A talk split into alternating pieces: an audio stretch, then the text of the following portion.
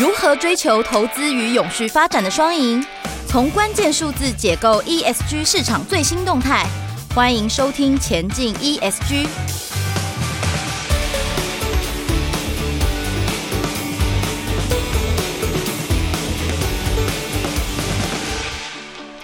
各位听众朋友，大家好，我是主持人佳云。那有在关注 ESG 议题的企业跟各位听众朋友，相信都知道，近期啊，欧洲议会以四百五十票赞成，一百五一十五票的反对，然后呢，还有五十五票的弃权，通过世界上第一个碳边界调整机制 CBAM 的法规。这个听起来就是非常的困难，没关系，其实是未来就是无论企业在哪里造成污染，只要要出口到我们的欧洲市场，都必须付出相对应的代价。那 CBAM 到底是什么？这件事情，等一下，我今天就邀请到了一个很重要的特别来宾，他会好好的为大家介绍。好，那我们今天邀请到的这位特别来宾是谁呢？他就是来自法国 BV 集团的台湾卫理国际品保验证股份有限公司李宗泽副总经理。副总先帮我们打声招呼好吗？呃，各位观众朋友。大家好，我是呃 b u r e Veritas 李宗泽。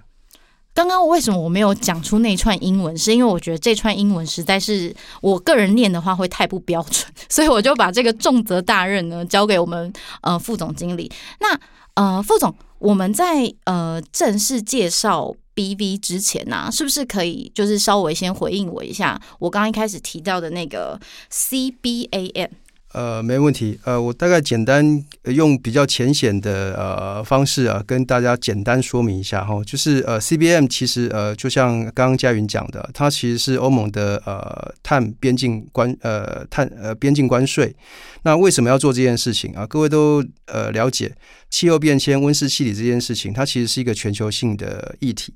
啊，所以不只能呃，欧盟不能只有管好自己。所以，呃，各位都知道，所有的制造业，欧盟需要的东西，呃，可能绝大部分来自于亚洲其他国家。那这些国家或者是地区，在提供欧盟所需要的这些呃产品服务的同时，他们也在排放温室气体。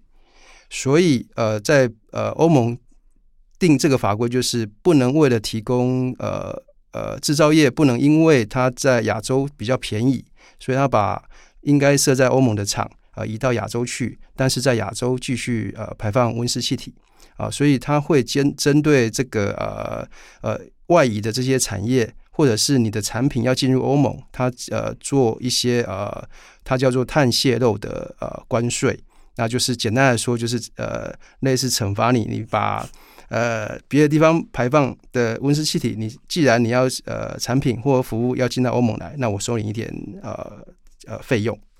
哦，刚其实很谢谢那个副总这边先帮我们做了一个小小的解答跟背景的说明。那我们今天为什么要请呃副总来到我们现场呢？就是刚刚提到的，哎，你看亚洲啊、欧洲啊，全部都在讲气候变迁，然后呃温室气体这样的一个很重要的议题。其实我们也在好多节目里面有跟大家提到。台湾在三月的时候有提出了一个净零碳排的这个蓝图，那其实这个影响呢，就是整体台湾的整个所有的产业，包含尤其是制造业，会影响得非常的严重。那呃，企业们在做这件事情的时候，坦白说，真的非常的困难。它不只是牵涉到你的管理层面，这管理层面呢，可能又跟供应链哦，跟你的投资人，然后跟你的甚至是你的品牌沟通，都有非常多的呃这个重要的。呃，连接，那尤其还有很重要的就是法规，所以刚刚提到了出货、出口，然后到欧洲、到亚洲、到各个国家。诶，如果今天这个产品啊要出货到我们这这种 user 使用者身上，要其实要经过层层的呃法规的标准，还有验证，那。这些验证呢，其实又不能随随便便，它必须要有国际级的这个很很很精准专业级的这个这个评鉴吼。所以其实今天我们邀请到的 BV 集团，就是要来跟我们说明一下，这中间到底隐藏了什么我们看不见的 mega 跟重要的资讯。那好，我们今天就邀请副总先帮我们解答一下刚刚提到的这个近邻碳排，还有呃，这个欧洲议会最近通过这个法案，它对于台湾的制造业来说，到底有什么样的冲击跟挑战呢？OK，呃，这呃，谢谢佳云哦，这个呃，对我们呃，同时讨论两件事情，就是台湾的呃呃永续发展蓝图跟欧盟的 CBAM。它其实呃，你可以把它想象成为了因应欧盟的 CBAM，所以呃，台湾或者是其他的呃以制造为外销、制造外销为导向的这些国家，呃，它不得不把自己呃放到呃规划一个近零排放的呃这种呃发展的方向。呃，不止台湾有，韩国也有，日本也有。那为什么？因为呃，欧盟。的呃，你的产品终究欧盟这么大的市场，你终究是是得到进到欧盟的。如果你在呃，你因为呃产品的呃碳排放量太大，我们通常我们在这个行业称为碳足迹，然后呃你的碳足迹的呃数字太高，呃你在进欧盟的时候，你会被科相对应的关税，你的产品就会失去竞争力。啊，售价好，所以呃，在这方面呃，所以台湾呃政府在在政府的引导之下，他会规划一个呃净零排放的路径，试着呃引导我们的呃国内的企业啊、呃，去慢慢的呃去呃顺应这个世界的潮流，然后呃去发展一些呃呃对应的呃规划。那对呃，就我们来看啊，如果我们看台湾的这种呃永续发展蓝图啊，其实对企业来说，它其实呃充满了机会跟挑战。好，我喜欢我喜我喜欢说，先把机会说在前面哈。呃，机会是什么？就是呃，终究如果回过头来看台湾的企业，中小企业大概呃寿命当然呃平均十年，然后多一点点哈。不过呃，我们要看这么远的路径，二零五零年对。以这个现在这个时间来看，其实是二十七年以后的事情。那要看这么远的事情，对中中小企业来说，其实呃负担蛮大的，因为我十年之后能不能活下去还是一个问题。但是对对大型企业，尤其是已经在市场上外销市场上面已经站好位置的这些外销型企业，它的责任跟压力其实蛮大的。为什么？因为呃外销型的企业，它面对的是国际级的竞争。在国际级的竞争里面，呃，其实是一有一部分是国家跟国家之间的竞争，所以呃，为什么台湾要呃在政府引导之下要走到近零呃近零排放？当然一部分的原因是呃我们主要的竞争亚洲主要竞争对手韩国、日本呃或者是呃这些呃他们自己有自己的近零的规划。那但是比较现实面的问题就是现阶段短期的，就是例如说你比较韩国的呃呃，我们称为电力排放排碳系数哦，就是你每用一度电，呃呃台就是韩国或者是台湾的呃电呃电力公司，它会排放多少的温室气体？韩国是比台湾低的，所以在算呃各位都知都清楚哈，就是制造业一定是用电，没有制造业是不用电的。多或少而已，所以，呃，在考虑这件事情，它在放到国际市场上去比较的时候，它会造成它的碳的这个呃比较是输给别别人的，所以政府被一部分当然是自己的呃使命，一部分当然是压力，哦，就是他得呃去呃把自己的呃碳排台湾的这种电力的碳排放系数也降下来。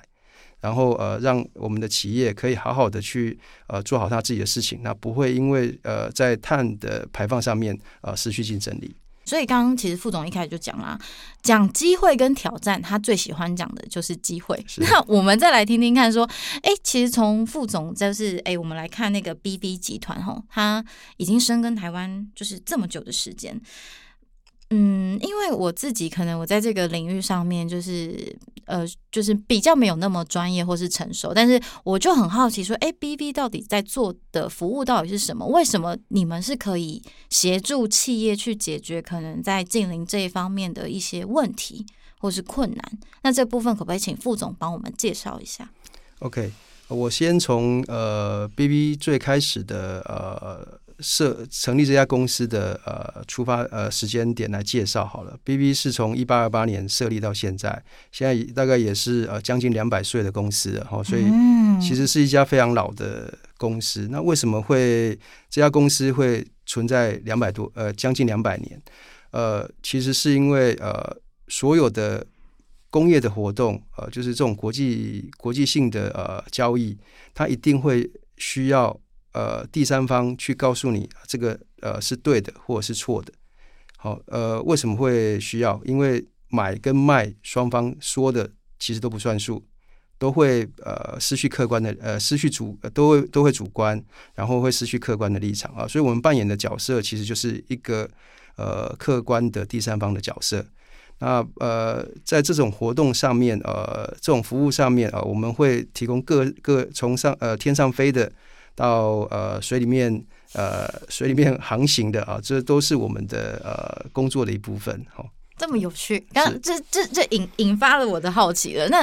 既然你们从天上飞的跟海里游的，你们都可以就是处理，那你们跟其他像我们一般就是呃市面上听到的其他验证型的公司，你们主要差别到底在哪里？呃。我想对呃，这个这个问题很好，就就是对我们的同业来说，BB 的呃全球的服务的范围大概是呃呃这个行业里面呃算是最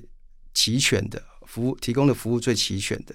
你要验船的我们有，你要验飞机的我们有，你要验呃锅炉的我们也可以。那当然更不用说我现在提供的服务就是验呃温室气体。那温室气不是。其其实不是检验出来，它是算出来的。好，所以呃，它取决在我们出派出去的人员呃进行核算的这些我们称为查验查验的这些人员专业能力够不够，然后能不能呃精确的呃算出呃它对应的是这种温室气的排放量。那为什么呃温室气体排放量呃重要？因为每一吨温室气的排放量都是钱。哦，现在到底到到多少钱呢、啊？各个国家，我记得就是瑞典还瑞士很很高，就是收那个碳费吧。嗯，那但是台湾目前好像没有什么标准，但是最近有一些企业开始内部会有一些计价了，对不对？是，对，那。呃，就是副总这边有什么观察吗？呃，台湾的企业其实走的远比呃，可能比有一些大型的企国际型的企业可能走的远比呃政府的法规快一点哈、所以有一些企业它已经呃把这些碳的成本内部化。其实我们可以呃抬抬起头来看一下我们不远处的韩国，哦，韩国它也有一个碳市场，那韩国的碳市场每一公吨的呃。呃，温室气体排放的价格大概会在十六美金到二十美金之间，嗯、哦，所以它其实是一个很好的呃呃呃对比的 benchmark 的的市场。嗯，那那从这个角度来看说，因为台湾它有一点，就是它整整体的环境有一点特殊性啊，就是它可能。不是呃联合国的成员啊，或者是我们在 做这些规划的时候，并没有一个基准点。所以呃，刚刚副总的意思说，其实韩国或者是其他有没有其他的国家可以给我们台湾有一些比较好的借镜呢？呃，在碳交易这个市场，其实从呃最开始的呃联合国清洁发展机制的 CDM 开始啊，其实走到现在已经二十几年了。所以我们可以借鉴参考地方，呃，蛮多的哈，就是呃，从 CDM 呃的发展，那目前环保署的这些规划，大概也都架构在呃联合国的清洁发展机制下面啊、发展出来的，啊，所以在台湾呃每一公吨的呃呃碳，你节省下来的每一公吨的碳，其实都。呃，我们都都称为呃碳额度哈，碳或者是你简单来说就常听到碳权，嗯，啊、呃，其实呃都是有价的，只是目前呃这个价环保署还没有定出来。那什么时候定出来？有可能呃最近呃在呃最近两三年呃可能就会有消息了哈。呃虽然有点久哈，不管不过不管怎么样哈，就是呃台湾目前市场上面呃碳价还没有一个很清楚的价格。那所以呃，我们我刚刚说的，就是我们呃没有，既然在台湾没有一个对比的 benchmark 的东西，我们就只能往外面去看啊。呃，韩国的市场大概会是一个比较好的 benchmark 的市场。嗯嗯。那刚刚其实就是副总有提到说，呃，BV 这边就是做验证的这个服务嘛。那呃，从你们这个服务的过程里面，像中小企业现阶段最常遇到的问题是什么？OK，呃。现阶段呃中小企业最常遇到的呃问题，应该就是怎么算这个问题。好，就是呃我还遇过有人打给我们的呃业务团队，跟他说我把产品寄一个给你，你帮我。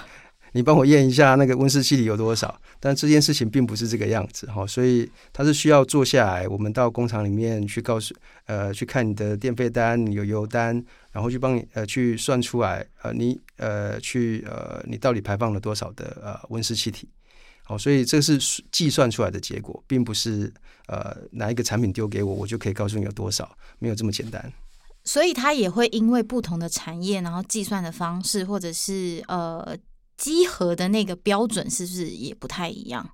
呃，稽核的框架性的标准是一样的，哦、但是不同行业呃的呃排放的特性它会不一样。呃，例如说呃肥料业，它可能有不同的制造肥料过程，哦，它，它可能呃就会产生呃温室气体。那在呃养殖呃畜牧业，呃，我想佳云应该也清楚哈、哦，就是呃。牛 就就会有那种温室气体嘛，哈，所以呃，某种程度你还是得把它呃考虑进来，哈，就是你怎么样处理它，哦，就是呃它的呃这些排泄物，哦，你怎么样呃处理它。那处理的方法不一样，当然结呃呃算出来的结果也就会不一样。嗯，那其实副总，我还有我还有一个私心自己很想要问的一个问题，是就是其实我们最近就是有看到很多像呃像 B B 这样的验证机构啊，会推出一些很重要的，就是刚刚提到这种呃碳的这些计算的课程啊，或者是那种呃人才培育的这个这个这一些，就是市场上有很多这样的声音，尤其是好像。这一块的人才在台湾企业是一个非常大的断层。那如果今天中小企业不会算，然后又找不到这个人，那呃，在人才这一块，他们到底可以怎么样先去做很好的培育呢？OK，呃，这个人才呃人才的培育，它其实是用，就像嘉云刚刚讲，它其实目前来看呃是一个断层。那为什么是断层？因为呃。中小企业在过去的这段期间，其实没有很重视这一块，嗯，所以呃，但是现在就刚刚我们提到的 CBAM，所以中小企业绝大部分都是外销的，嗯，好，那所以他们不得不面对这个问题，好，所以最快呃解决这个呃断，当然这呃另外一件事情就是在学校，它其实我们的学校。目前哈，就是有少数已经开始在有老师呃开始在教这件事情，好，但是大部分我们呃，尤其是我毕业的时候，什么叫温室气体，其实我也不知道，大概也是进呃 BV 呃透过一些训练，我才慢慢的清楚，啊，所以最快中小企业最快，你大概呃不用期望你找进来的人他坐下来就会。呃，所以呃，要抛弃这种思想哦，但是当然抛弃这种思想有点困难哦。对呀，对，呃，所以重点就是把找现有的人，熟悉工厂的人啊，呃，让他去外面呃受训啊。我当然欢迎你参加 BB 的训练课程。哦，好啊，没问题，回去马上上网搜寻一下。然后有一个基本的知识之后，回去工厂里面，呃，我想应该他就游刃有余了。可是我们在讨论 ESG 或是在检视这个呃相关的议题，其实发现他他需要懂得面向蛮多的，不只是呃你可能要懂什么碳盘查，你可能还要懂得跟投资人沟通，然后可能还要为这个议题去做很多的 promote，甚至是你还要懂得写报告书。哇，这一连串就是从 BV 在提供的这个服务上面，会会没有一些分享？OK，呃，我常跟我的客户讲哈，以前呃，我们都会讲为善不欲人知。很抱歉，这个世界已经改了，麻烦你呃，就是我提醒我的客户，就是为善一定要让人家知道。好，当然我们我们不需要你做五分跟人家说十分，不需要，但是你至少做了五分，你要告诉人家四分。你全部都不讲，呃，人家会以为你什么事情都没做。好，所以这个世界已经变了，呃。但最重要的事情是我们公司的领导管理阶层、最高管理阶层，他的 mindset，呃，是不是已经变了？我们还是会遇到一些呃比较呃，他可能白手起家的这种呃比较资深的这些呃高阶管理人员，他认为不需要去交代这件事情。但是很可惜，就是呃现在这个呃社会呃就不是这个样子。哦尤其你你是一个上市上市柜在台湾上市柜的企业，你有责任，你有义务要去跟你的投资人沟通。呃，怎么沟通？呃，最好财务面有财务面的呃方法。好，那但是在 ESG 这一段啊，你有责任呃，让我们的投资人知道他正在投资一家怎么样的一个公司，在环境的、在社会的、在呃公司治理方面，到底是一个怎么样的一个公司？那至于呃怎么样才叫做一个良好的沟通，我相信呃你应该在市面上呃会看到一些标准，好，就是撰写报告书的标准，好，就是告诉。一般在呃企业上面，我们的投资人他期望看到你公司告诉我什么讯息，让我确定我花呃我投资给你的这一分钱是值得的。好，就是这样。我觉得刚刚副总有帮我就是做出蛮明确解答。总而言之，就是这这样子类型的人才会越来越需要的越多。那你可能呃不同的领域又有不同的需求。那回到就是我们看。BV 哦，您刚刚有提到说他已经是将近要两百岁嘛？对，两百岁的这么的很重要的这个百年企业。那呃，像你们都已经天上飞的、海里游的，你们都已经掌握这么高了。那未来的一些愿景跟布局呢？你们自己怎么看？然后甚至因为你们的据点在全世界嘛，那呃，在不管是在台湾或是未来整个全球，你们有什么样的想法吗？OK，呃。其实我们呃，刚刚嘉云也提到呃，ESG，ESG 其实最重要的事情其实就两个字：永续。所以呃，一个公司透过财务面的呃支持，它永续了。但是呃，不要忘记啊，就是一个公司也是存活在这个地球上，所以它也是要透过一个 ESG 的方式去呃告诉人家它怎么永续。同样的呃，BV。也是一家呃，刚呃，嘉云提到将近两百年的公司，呃，所以我们怎么样永续下去是我们自己的挑战。所以在呃，这个我印象非常深刻。几年前，呃，我在跟一个呃呃公司的总裁报告我们呃，就是我们提供的服务这样，然后他他说他就只有他是永续的，我们提供的永续的服务，他就只有问我一个问题。他说：“你只要告诉我你们 BB 是怎么永续的就够了。”而这个问题是我进 BB 十几年来我从来没有想过的。所以，呃，这个呃几年前之后，呃呃两三年之后，我可以在这边可以呃跟佳云你呃分享哈，跟我们在座的听众朋友分享 BV 到底怎么永续的？呃，是最重要的事情就是呃怎么样呃掌握市场的脉动。呃，现在的脉动不见得是未来的需要，哦，所以你我们得花一些精神，呃，去看看未来我们的市场、我们的客户、我们这个呃地球需要一些什么东西，啊、所以呃，刚刚提到的这些呃，欧盟的边境边境碳税，它其实是其中的一部分。那欧盟边境碳税只是其中的一个法案，它其实还有后面很大的一个呃规划，包含呃生质燃料的呃提供。呃，我们呃，CS 呃，就是呃，永续报告书的撰写，这些其实都是呃，欧盟目前正在进行当中的呃事情。好，那重点就是二零五零二零五零年，我们整个地球，我们希望是呃，大家一起携手达到近零的这个呃排放。那我们怎么样去规划这件事情？好，那当然，企业的永续经营还有很多的面向。哦，所以我们得透过在 BV 自己的内部，我们得透过一些呃，我们称为破坏式的创新。哦，所以我们 我们很多的呃部门啊，呃，慢慢的被打破啊，只是因为呃以前可能觉得这样是对的，慢慢的他被切掉裁掉，那这些人不是不是，我们就把他呃呃呃 lay off。我们是把他呃分到别的部门，让他可以去做继续的呃成长哈，所以这这是我们呃永续成长的呃工作其中的呃一部分。所以听起来，其实从 BV 这样的百年企业呢，从组织这样的一个呃呃创新，其实是一个很重要的环节，因为每一个阶段的企业发展跟愿景是不一样的嘛。那我觉得我们其实最后还是会回到一个很重要的问题，就是。BV 的服务在台湾，我们要在二零五零年前帮助台湾的企业，BV 可以担任什么样的角色？那甚至是说，在这个阶段下，中小企业到底可以怎么办？因为其实。大企业他们有他们自己的游戏规则，我们都已经很清楚了。但是我们这一群呃很台湾很重要的经济体，这群中小企业，他们到底可以怎么样真的去好好，不管是检视自己的问题，或是找到解方？OK，呃，对中小企业来说，我想呃。掌握好自己的呃路径是呃永续发展的路径是非常重要的一件事情，因为我们对中小企业来说，你没有像呃大的企业有多余的资源